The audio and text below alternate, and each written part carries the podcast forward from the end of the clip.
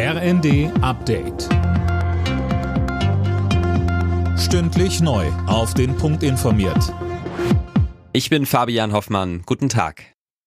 In Bonn geht heute der Bundesparteitag der Grünen weiter. Im Mittelpunkt steht dabei die Außenpolitik mit einer Rede von Außenministerin Baerbock. Zum Start gestern ging es unter anderem um die AKW-Laufzeitverlängerung. Zwei Meiler sollen bis zum Frühjahr am Netz bleiben. Eine Verlängerung darüber hinaus kommt nicht in Frage. Wirtschaftsminister Habeck.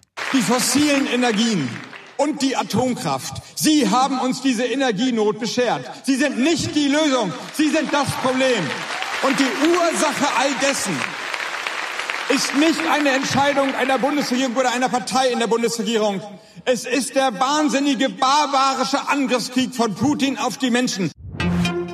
Ein schweres Grubenunglück in der Schwarzmeerstadt Amasra schockiert die Türkei. Durch die Explosion sind mindestens 40 Bergleute getötet worden. Ein Arbeiter wird noch vermisst. Fast 60 wurden gerettet oder konnten sich selbst retten. Wegen der steigenden Corona-Zahlen spricht sich auch die Deutsche Krankenhausgesellschaft für eine Maskenpflicht in Innenräumen aus. Der Vorsitzende Gass findet, die Länder sollten handeln, bevor es zu spät ist. Schon jetzt würden wieder viele planbare OPs verschoben, sagte er der Passauer Neuen Presse. Nach acht Jahren als ukrainischer Botschafter in Deutschland verlässt Andrei Melnik heute Berlin in Richtung Kiew.